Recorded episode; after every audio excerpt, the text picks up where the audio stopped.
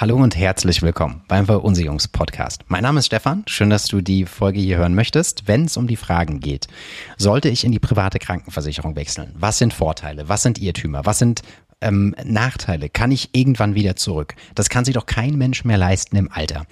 Fragen über Fragen. Wann lohnt sich's? Wann lohnt sich's nicht? Hat es eine Rolle auf äh, den Beitrag? Hat es eine Rolle, wie viele Kinder ich habe? Und alles, was dazugehört. Damit möchte ich gerne ein bisschen aufräumen. Ähm, ein Riesenthema. Es ersetzt nie im Leben eine individuelle Beratung. Das sind sehr intensive Gespräche, die man in so einer Situation führt. Und ähm, es ist dann auch eine Entscheidung fürs Leben. Deshalb lasst ihr unbedingt Zeit, wenn es um das Thema von so einer Entscheidung geht. Aber lasst ihr durchaus mal die Gedanken, die ich hier mit dir teilen möchte, durch den Kopf gehen und überleg, in welche Richtung das eine vielleicht Auswirkungen hat oder auch das andere für dich.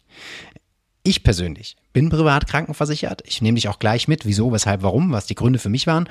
Denn ich finde es wichtig, über Themen zu sprechen und insbesondere dann, wenn man sie selbst vertreten kann. Weil es wäre ein bisschen wild, wenn dir ein Pizzabäcker erzählt, wie gut seine Pizza ist und im Endeffekt aber er selber den ganzen Tag nur Spaghetti isst, weil er sagt, naja, Spaghetti ist doch die bessere Wahl. Ne? So, also von daher ähm, hoffe ich, dass es für dich eine Stütze ist, eine Unterstützung. Vielleicht mittlerweile gehört, ab und zu gibt's Berater und ähm, ja, auch Kunden, die diesen Podcast hören. Von daher, wenn du Berater bist, ist vielleicht das ein oder andere dabei, wo du sagst, wow, okay, das war mir so gar nicht bewusst. Ja, Marcel, danke für deinen Sticker in Instagram. Ich habe ja gefragt gehabt im Instagram, wer uns, uns, also uns, ich sage immer uns, weil manchmal arbeitet das Team mit äh, bei den Beiträgen, manchmal kommen die ausschließlich von mir. Also ich sage deshalb uns, ich bin nicht schizophren, ähm, uns. Ähm, wir haben äh, einen Sticker gepostet, ich habe einen Sticker gepostet, wo ich gesagt habe, was für Themen äh, interessieren euch. Und wenn ihr uns, mir, uns im Kanal noch nicht folgt, gerne einfach mal nach Versicherungsritter schauen bei Instagram. Ab und zu machen wir so einen Abstimmungsbutton. Und dann könnt ihr da auch eure Fragen stellen und dann können wir die gerne mit aufnehmen. Also an dieser Stelle viele Grüße an dich, Marcel. Danke für die Frage und dann mal rein ins Thema.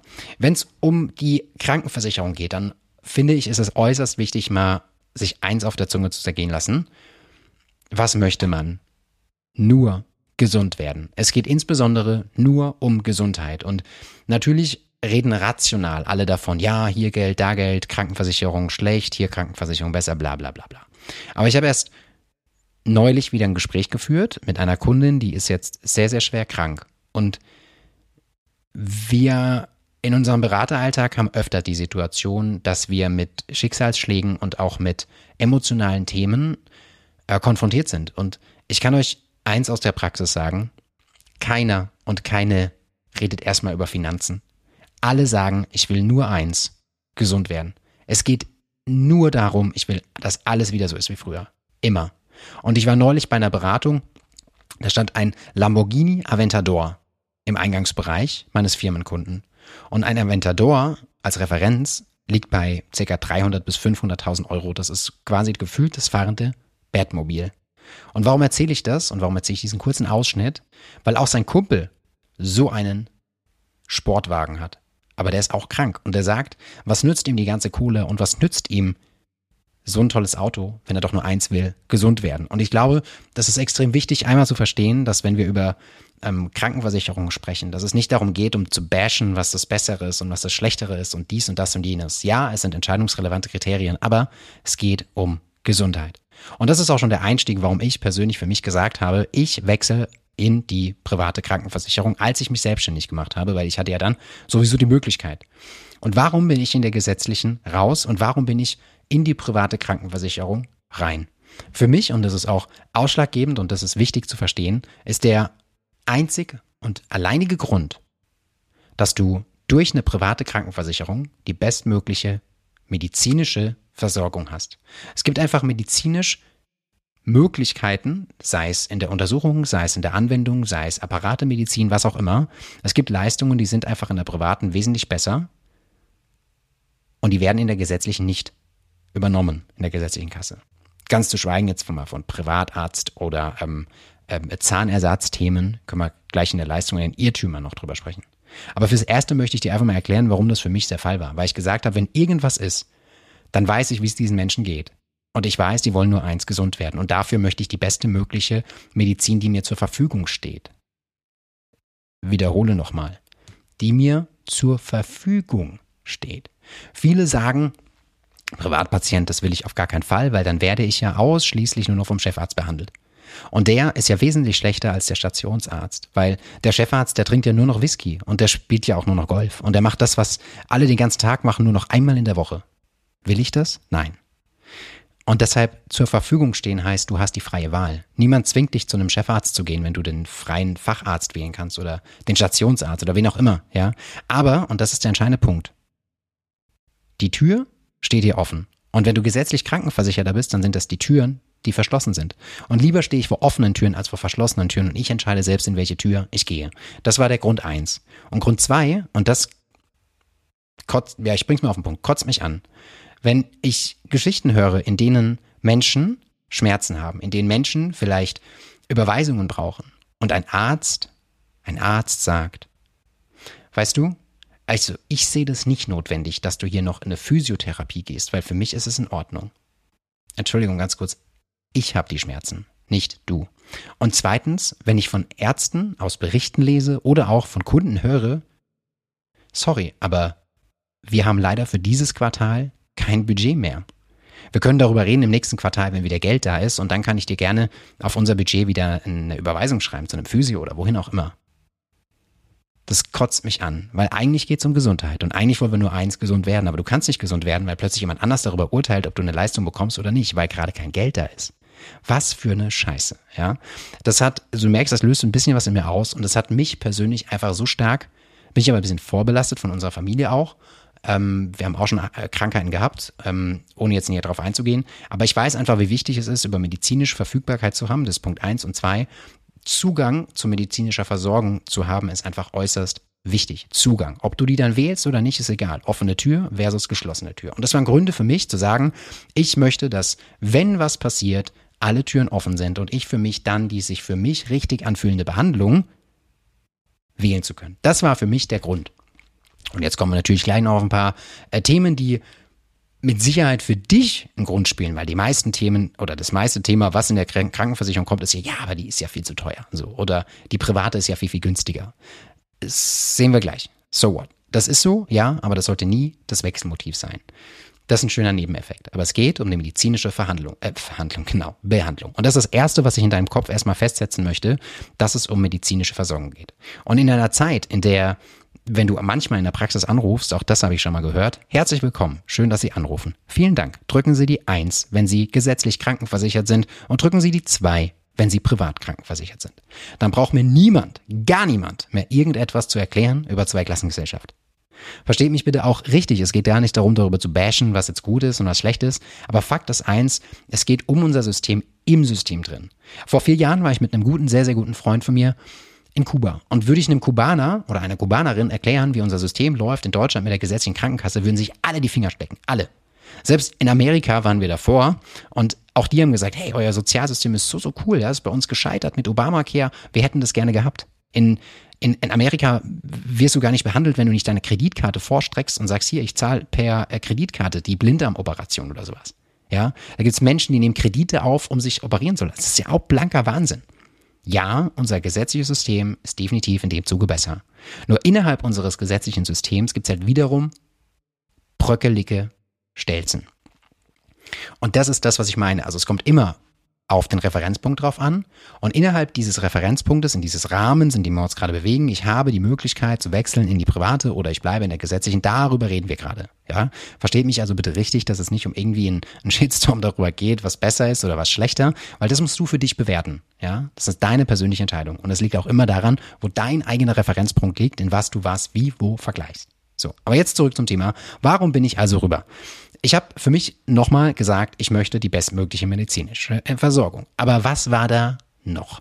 Und das sind jetzt die Themen, die häufig da draußen in der Praxis rumkursieren. Es hat unterschiedlichste Gründe, aber einer der Haupttreiber, einer der Hauptmotive ist der Preis. Weil sind wir mal ganz ehrlich, wir haben in der Krankenversicherung, in der gesetzlichen Krankenkasse, haben wir 14,6 Prozent Beitragssatz, den du und dein Arbeitgeber, ich gehe mal davon aus, dass du angestellt bist, Beamte lassen wir jetzt mal außen vor, weil die sind ja privat, gesetzlich krankenversichert bist, so 14,6 Prozent vom Höchstsatz. Also eigentlich immer erstmal in Grundlage von deinem Bruttoverdienst. Und wenn dein Bruttoverdienst zum Beispiel bei 8000 Euro im Monat wäre, dann nur bis zur Höchstgrenze. Also immer bis zum Beitragsbemessungssatz, bis zur Beitragsbemessungsgrenze. Und die lag in diesem Jahr bei 4.987 Euro im Monat. Und nächstes Jahr wird diese Grenze bei 5.175 Euro sein. Das heißt, der Beitragssatz für die gesetzliche Krankenkasse liegt immer konstant, stand jetzt, bei 14,6. Das war auch mal weniger und die Politik hat es irgendwann erhöht, bei 14,6 von maximal diesem Beitragssatz. Dazu kommt der Zusatzbeitrag für deine gesetzliche Krankenkasse. Dazu kommt die soziale Pflegeversicherung. Dazu kommt der Zuschlag für Kinderlose ab 23. 21, 23? Also bin mir gar nicht sicher. Vor lauter Zahlen. Für junge Menschen auf jeden Fall. So, also wenn du über, 3, lass mal 23 sein. Für über 23, dann kriegst du den Zuschlag für Kinderlose. Der kommt auch noch on top. Spielt im Endeffekt jetzt, ob du 23 bist oder 21, erstmal keine Rolle. Fakt ist, wenn du alles zusammen addierst, kommst du ab nächstem Jahr auf über 1000 Euro jeden Monat. Und bis dann zweitklassig versichert. Und die Frage ist, willst du das oder willst du das nicht? Für dich erstmal. Das ist eine sehr egoistische Frage, weil wenn du sehr sozial eingestellt bist, sagst du ja selbstverständlich will ich das, weil im Endeffekt muss ja auch irgendwie alles quersubventioniert werden. Aber ist es eine Lösung, dass unsere Leistungen in der gesetzlichen Kasse immer schlechter werden, dass Prävention nicht übernommen wird, kein großes Blutbild, beispielsweise manche Darmkrebsvorsorgung erst ab 45, du kannst aber vielleicht auch schon vorher Darmkrebs haben. Anderes Beispiel, ich habe sehr, sehr viele Muttermale und die wiederum, großes Hautkrebs-Screening, wäre erst ab 30 bezahlt worden. Ich hätte aber gerne schon mit 25 gewusst, ob ich Hautkrebs habe. Also habe ich das bis dato selber gezahlt. Und lauter solches Zeug.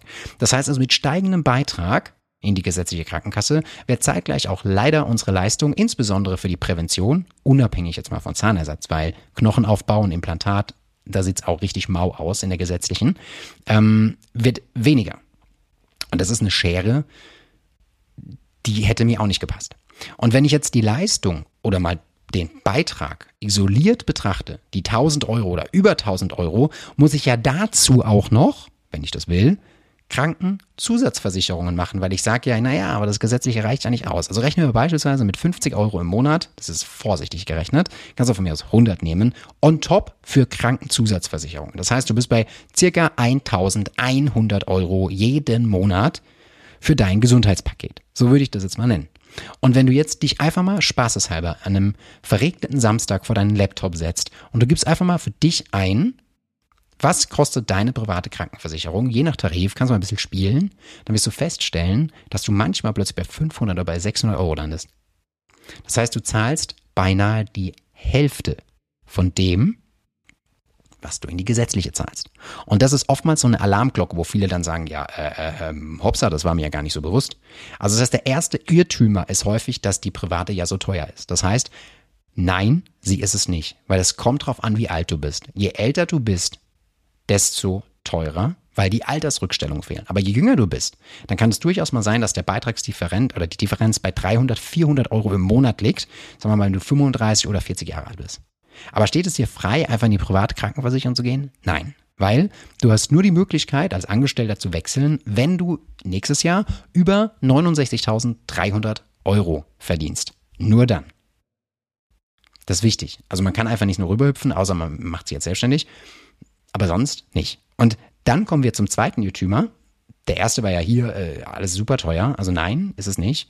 Und der zweite ist, ja, aber das kann ich ja im Alter gar nicht mehr bezahlen. Die Frage ist, wer sagt das denn? Es gibt unterschiedliche Möglichkeiten, wie du deinen Beitrag im Alter gestalten kannst. Und jetzt, ähm, das ist jetzt sehr individuell, weil im Endeffekt kommt es jetzt genau drauf an. Ah, das eine hat Vorteile, das andere hat Nachteile, je nachdem. Also wenn du da Hilfe brauchst, gerne kontaktiere uns, ähm, können wir dir helfen, können wir auch eine Beratung mit dir machen. Aber es ist ja hier kein Call to Action, sondern es ist ja einfach nur eine Hilfe für alle. Ähm, deshalb die gängigsten Themen, die oft in der Beraterpraxis oder Vermittlerpraxis erlebt werden, sind folgende. Als erstes, was du mal machst, um deine Beiträge im Alter konstant zu halten, ist A. Vorteil. Du nimmst deine Beitragsersparnis, beispielsweise 300 Euro, und nimmst von diesen 300 Euro meinetwegen 200 oder 150 und machst damit ein Depot und investierst die einfach am Kapitalmarkt. Meinetwegen ein aktiver Fonds, du kannst auch, wenn du ein ETF-Jünger bist, einfach nur einen ETF-Sparplan machen, aber du sparst einfach die Beitragsersparnis an. Nicht, nicht, um auf Mallorca feiern zu gehen, sondern um dir die bestmögliche medizinische Versorgung zu sichern, lebenslang ohne finanziellen Stress. Weil was war unser Wechselmotiv? Was ist das Wechselmotiv? medizinische Versorgung, nicht Beitragsersparnis. Das ist ein schöner Nebeneffekt, aber du nimmst die Ersparnis und investierst die im Schnitt beispielsweise bei 6% per Anno auf einen klassischen, weit, weltweit gestreuten äh, Index. Gar kein Stress für die nächsten 30 Jahre. Easy. Dann kriegst du daraus später mal zum Beispiel eine Rentenleistung von on top nochmal 350 Euro. Das heißt, das Ding senkt auch nochmal deinen zuzahlenden Beitrag ab 67. Katsching, Haken dran. Zweiter Vorteil deine Beitragsrückerstattung. Du bekommst ja, wenn du keine Leistung einreichst, bekommst du ja Beiträge zurück. Das kann durchaus auch mal 800, 900.000 Euro sein. Also 800, 900, 1000, also nicht 800.000, ne? Ist klar. So, also 800, 900 oder 1000 Euro zum Beispiel, je nach Beitragsrückerstattung. Auch die legst du im besten Fall zur Seite oder investierst einen Teil davon wieder in deinen Sparplan. Das heißt, Kaching, damit kriegst du wieder eine Möglichkeit, wie du später im Alter deine Beiträge reduzieren kannst. Drittes Thema, vergessen auch ganz viele. Wenn du gesetzlich krankenversichert bist, bist du ja ab der 72. Woche, langsam, 72. Woche im Krankengeld. Also sechs Wochen Lohnfortzahlung, 72 Wochen Krankengeld. Und diese, jetzt hatte ich es falsch gesagt, nochmal langsam, sechs Wochen hast du die Lohnfortzahlung und dann bist du nicht nach 72 Wochen, sondern 72 Wochen lang nach der Lohnfortzahlung bist du ja dann im Krankengeld. Und genauso ist es auch in der privaten Krankenversicherung. Dort kriegst du auch Krankengeld, aber hier wird ein Krankentagegeld vereinbart. Also wie viel Euro du am Tag respektive im Monat brauchst, kann man ja runterrechnen. Jetzt ist die Frage, brauchst du dieses Krankentagegeld noch, wenn du in Rente gehst? Nein, weil du arbeitest ja nicht mehr. Und das Krankentagegeld, dieser Baustein innerhalb der privaten Krankenversicherung, liegt in der Regel im Schnitt plus minus bei 100 Euro im Monat. Das heißt, mit 67 kündigst du das Krankentagegeld raus. Das heißt, du sparst dir wieder 100 Euro. Kaching, nochmal Geld gespart. Vierte Möglichkeit. Du hast die Option, dass du während der Vertragslaufzeit bereits einen Beitragsentlastungsplan mit inkludierst. Das bedeutet, dass du deinem Arbeitgeber sagst, Mensch, ähm, wir machen das ja gemeinsam und ich möchte, du kannst das übrigens freigestalten, weil vom Arbeitgeber, da müsstest du gehen, gar nicht fragen, ist eigentlich egal, ja, weil Fakt ist, du machst für dich den Vertrag und vom Arbeitgeber bekommst du ja den Zuschuss. Der zahlt ja deine private Krankenversicherung mit. So, dem ist es übrigens ja lieber, weil lieber bezuschusst er die Hälfte von 500 Euro der privaten Krankenversicherung, wie dass er die Hälfte von 1000 Euro bezuschusst. Ne? Also es ist ja logisch, ob der 500 zahlt oder 250, liegt ja auch dem Arbeitgeber im Interesse. So, und das heißt, zurück zum Thema, ähm, du hast die Möglichkeit, in deiner privaten Krankenversicherung einen Beitragsentlastungsplan zu aktivieren. Das bedeutet, dass du, wenn du dann ein gewisses Alter erreicht hast, in der Regel ist das 65, deinen Beitrag um absolut zum Beispiel 300 Euro reduzierst. Also das heißt, du legst heute fest, dass dein Beitrag mit 65 um 300 Euro reduziert sein soll. Also das heißt, es ist ein in, indirekter Sparplan innerhalb deiner privaten Krankenversicherung. Auch das ist noch eine Möglichkeit, wie man zusätzlich den Beitrag reduzieren kann. Und, ich müsste schon wieder machen, Kaching. Der nächste Punkt, den vergessen auch viele, Du kriegst auch später noch einen Zuschuss von der gesetzlichen Rente zur privaten Krankenversicherung noch mit dazu. Also es gibt genug Möglichkeiten, um das Ding zu reduzieren. Und fällt mir auch noch gerade ein, du kannst sogar später innerhalb der privaten Krankenversicherung nochmal deinen Tarif wechseln. Also es gibt innerhalb der privaten Krankenversicherung die Option, dass du in einen Basistarif gehst. Dann bist du trotzdem privat krankenversichert, hast aber den Versicherungsschutz eins zu eins wie in der gesetzlichen. Ja, ist natürlich nicht Sinn der Sache, ist aber möglich und damit reduzierst du auch nochmal im Zweifel deinen Beitrag. Also ich glaube, es waren jetzt vier oder sogar fünf Optionen, wie man es wirklich, und das meine ich ernst, wirklich, und so habe ich es für mich genauso gemacht, ein bockstarkes finanzielles Fundament aufbaut, wo ich mal so entspannt bin im Alter, weil ich weiß, richtig angestellt läuft das ganz easy. Da gibt es auch den ein oder anderen Kniff, das ist aber wirklich zu individuell. Äh, das machen wir, wenn dann, gemeinsam in der Beratung, weil das sprengt auch hier komplett den Rahmen. Aber damit können wir definitiv entkräften, es wird viel zu teuer. Und was viele auch nicht wissen, selbst wenn du jetzt sehr vermögend bist oder Unternehmer, Unternehmerin und du sagst, naja, aber ich habe ganz, ganz viele vermietete Einheiten, da musst du eins wissen. Mieteinnahmen sind ja steuerpflichtig und krankenkassenpflichtig, weil es ist eine Einnahme. Das bedeutet, dass die Mieteinnahme selbst auch noch mit Krankenkassenbeiträgen belastet werden kann. Das heißt, von deiner Mieteinnahme geht nicht nur die Steuer weg, sondern sogar noch Krankenkassenbeitrag. Das wiederum ist in der privaten Krankenversicherung nicht der Fall. So, also das ist nochmal, auch nochmal ganz, ganz wichtig. Wissen viele auch nicht, aber ich denke, das ist auch nochmal interessant, das zu erwähnen. So, und jetzt ist einfach, also ganz häufig auch die Frage, bis wann lohnt sich das? Also ich habe viele Kinder, soll ich wechseln, soll ich nicht wechseln? Also gibt es da eine Faustformel? Ja. Tatsächlich, die gibt's. Es ist ein Irrtümer zu sagen, die ist, wenn ich Kinder habe, immer teurer. Weil man kann so sagen, je nachdem, junge Familie, zwei Kinder, ist sogar günstiger noch als Höchstbeitrag in der Krankenkasse in der gesetzlichen. Muss man individuell berechnen. Aber es gibt häufig ähm, Situationen mit Kindern, wo das trotzdem günstiger ist als Höchstbeitrag in der gesetzlichen. Das wissen viele gar nicht. Und man kann so eine Faustformel sagen, ja, so ab drei Kindern ist es finanziell günstiger, in der gesetzlichen zu sein. Also es kommt darauf an, ob die Kinder dann beitragsfrei, beitragspflichtig versichert sind. Das ist jetzt für hier zu individuell, aber es ist ein Irrglaube zu denken, sobald ich Kinder habe, kann ich es mir mehr leisten. Das ist Quatsch. Und selbst wenn es teurer wäre, hätte ich immer noch den deutlich besseren Versicherungsschutz und ich spare mir wieder die ganzen Krankenzusatzversicherungen. Also auch das ist ein richtiger ähm, Knackpunkt, den wirklich gar nicht so viele auf dem Schirm haben. Aber klar, wenn du jetzt sagst, hier, wir planen vier Kinder, wir sind eine Großfamilie, dann kann ich dir jetzt schon Brief und Siegel geben, du bist günstiger mit der gesetzlichen. Aber was war nochmal das Motiv? Gesundheit. Und dann kannst du natürlich auch sagen, ja, ja lieber zahle ich ein paar Euro mehr und habe dann die bestmögliche medizinische Versorgung. Apropos sind wir schon beim nächsten Punkt. Medizinische Versorgung. Viele denken ja, dass die Leistung der gesetzlichen genauso gut ist wie in der privaten. Ähm, das sprengt hier jetzt komplett den Rahmen. Also unabhängig davon, dass du im Privatpatientenstatus vielleicht das ein oder das zwei Bettzimmer hast, möchte ich mal nur auf das Thema Zahnersatz gehen. In der gesetzlichen Kasse bekommst du immer nur befundbezogene Festzuschüsse. Und du brauchst auch immer alle Regeluntersuchungen. Das heißt, du musst Checkheft gepflegt sein, sage ich immer ganz gerne, weil du musst ja einmal im Jahr zu deiner Routineuntersuchung gehen. Wenn du es nicht machst, dann kann man dir von dieser Versorgung abraten. Und du bekommst auch immer nur die Grundversorgung.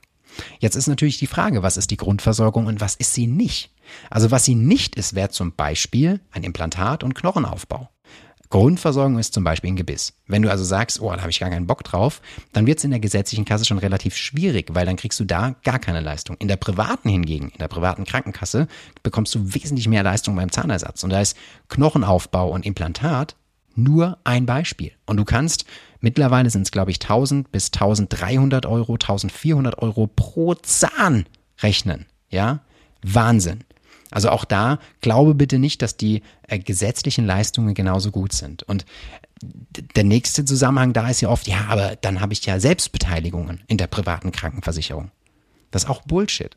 Wenn du den richtigen Partner hast, dann werden beispielsweise, wir machen es bei mir, wieder mein Praxisbeispiel. Ihr merkt, also ich rede wirklich von mir, ähm, deshalb bin ich auch davon überzeugt. Ich war vor zwei Wochen bei meiner Hausärztin. Und was ich gemacht habe, ist so ein komplettes Checkup, ja, mit großem Blutbild und ähm, hier Ultraschall und Lungenfunktionstest und was alles dazu gehört.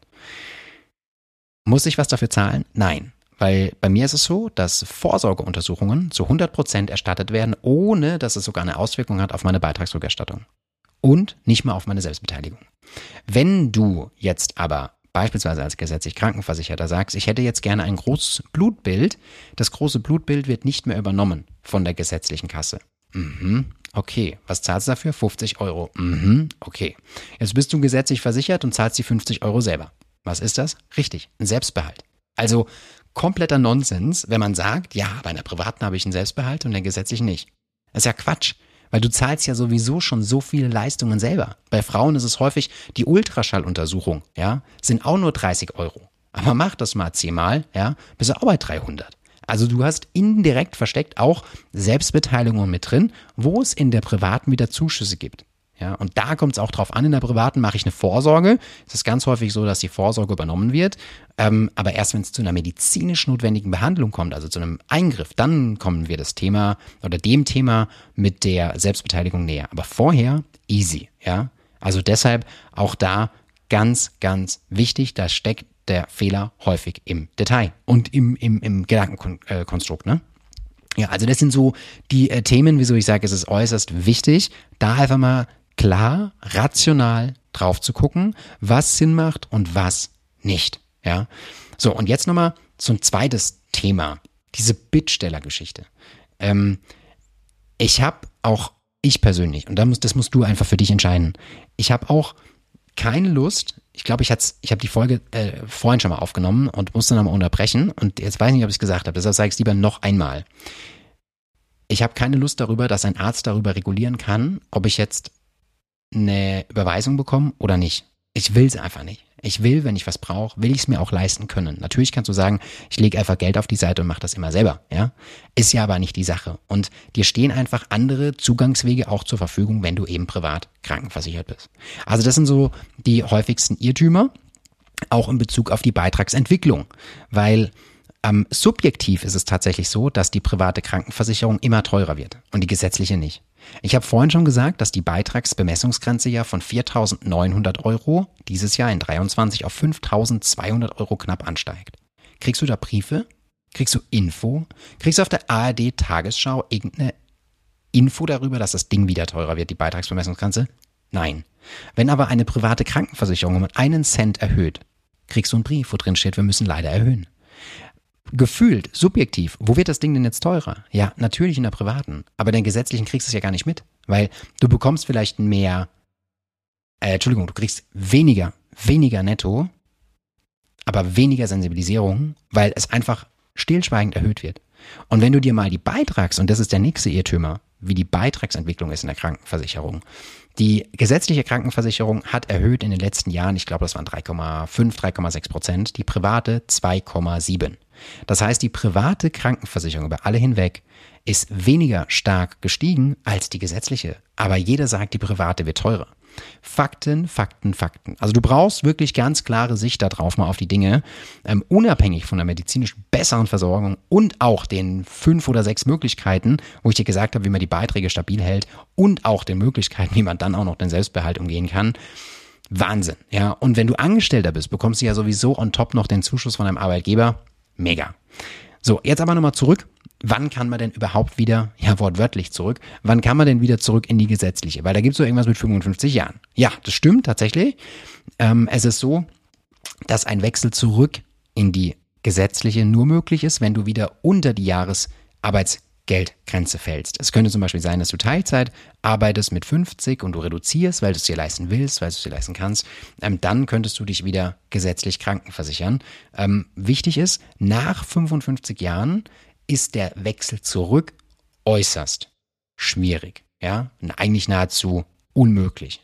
Also 55 ist so ein magisches Jahr. Aber auch aus vielen Studien habe ich herausgelesen, wer einmal in der privaten war und es vernünftig aufbaut, wie ich ein Modell gerade dargestellt habe, dann willst du auch gar nicht mehr zurück.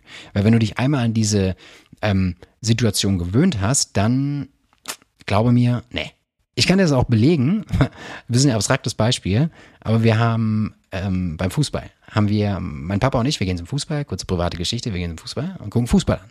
Wir haben coole Plätze, wir haben richtig coole Plätze. Wir sitzen in der Nähe vom Mittelfeld, wir holen uns da immer ein leckeres äh, Getränk, ja, leckeres Getränk und äh, meistens bin ich der Fahrer. Und ähm, so, wir holen uns leckeres Getränk, leckere äh, Grillwurst, Steak, alles top, ne? Und ich fühle mich immer richtig gut dort. Ich fühle mich auch jetzt danach noch richtig gut. Und dann haben wir letzt neulich eine Stadionführung gemacht und sind durch die erste Loge gelaufen, dann waren wir im zweiten Stock in der zweiten Loge und dann waren wir in den First-Class-Logen ganz oben. Ich will nicht sagen, dass ich mich danach gefühlt habe, wie äh, gefühlt äh, am Sportplatz am Seitenrand. Aber ich kann dir immer eins sagen, es ist auch hier wieder die Referenz.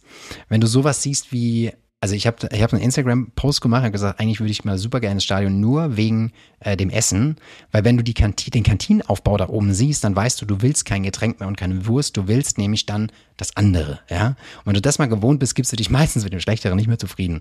Und das ist genau das ähnliche, bisschen abstrakte, aber ähnliche Beispiel wie in der Krankenversicherung. Wenn du mal gewohnt bist, wie welche Privilegien es gibt in der privaten und du kennst die, dann gehst du da nicht mehr zurück. Du willst auch gar nicht zurück. Deshalb stellt sich mir die Frage auch gar nicht, oder vielen stellt sich die Frage aus vielen Studien gar nicht mehr, wie komme ich wieder zurück. Das ist nur wieder unser deutsches Sicherheitsdenken. Hauptsache, ich mache hinter mir nicht die Tür zu, sondern ich kann immer noch mal so einen Fuß reinstellen. Aber wenn du es vernünftig aufbaust und diese ganzen Irrtümer einmal aufräumst und das Thema mit der deutlich besseren Leistung ansprichst und die bessere medizinische Versorgung und du sparst dir deine Krankenzusatzversicherung und äh, du, du hast noch einen Arbeitgeberzuschuss und da, da, da, da gibt es nur Vorteile dann in dem Fall, wenn, und das ist wichtig, wenn man es richtig macht. Und es langfristig so aufbaut, dass es im Alter bezahlbar ist. Das ist ganz, ganz entscheidend. Also wenn du das für dich mitnimmst, mega gut. Und dann kannst du dich mal damit beschäftigen, was für dich wichtig ist. Und dann finde für dich am besten die Wege, wo du sagst, ja, das ist der entscheidende Knackpunkt, deshalb würde ich wechseln, aber bitte niemals wegen dem Preis. Und ansonsten, ja, ähm, gesetzliche Krankenkasse, schau dir einfach mal an, was dann der Vorsorge mittlerweile bezahlt wird, schau dir an, was da weiterhin rausgestrichen wird, großes Blutbild, Zahnreinigungen, guck dir mal an, wie viel Leistung du bekommst beim Zahnersatz, ähm, wie gesagt, nur Grundversorgung und äh, dann ist halt die Frage, wenn du weiterhin gerne 1100 Euro als Topverdiener ähm, bezahlst oder meinetwegen 900 Euro, gibt es nur eine Frage. Bist du mit der Grundversorgung zufrieden? Ja oder nein? Will ich das weiterhin? Ja oder nein? Und will ich lieber die bestmögliche medizinische Versorgung? Ja oder nein? Und dann muss das jeder, deshalb sage ich das nochmal bewusst, es geht nicht um Bashing, jeder selbst ganz neutral festlegen, was ist mir persönlich wichtig. Wenn ich das unterstütze, ist ganz klar. Aber solange nochmal du irgendwo anrufst und es das heißt, eins als gesetzlich Versicherter, zwei als Privatversicherter, dann musst du in diesem System, in dem du dich befindest, irgendwie klarkommen und damit umgehen. Und ähm, vielleicht gibt es irgendwann, ich weiß es nicht, eine Einheitsversicherung für alle. Es wurde auch schon diskutiert in der gesetzlichen Krankenversicherung, ob es sogar eine Zuzahlung, einen Selbstbehalt gibt wie in der privaten. Und das ist schon knackig. Wenn das noch kommt bei maroden Leistungen und steigenden Preisen, ja, da würde dich manche in so einer Leistung oder in so einer Firma rausschmeißen. Da würdest du Kunden, äh, wenn, da würdest du Kunden, das ist ja das, das ist ja das Paradoxe, ne? Wenn ich jetzt zum Beispiel bei einem Kunde von uns anrufe und sage, du, übrigens, nächste, machen wir mal ein ganz, ganz konkretes Beispiel. Ich rufe jetzt einen Kunde an und sage, lieber Herr Müller, Sie haben bei uns die Gebäudeversicherung. Und die Gebäudeversicherung, für die zahlen Sie aktuell 500 Euro. Sagt er, ja, das stimmt. Dann sage ich, nächstes Jahr zahlen Sie 540 Euro. Wir müssen leider den Beitrag erhöhen. Mhm. Zeitgleich streiche ich Ihnen aber sämtliche Kostenübernahmen mit raus, die Sie die letzten Jahre hatten.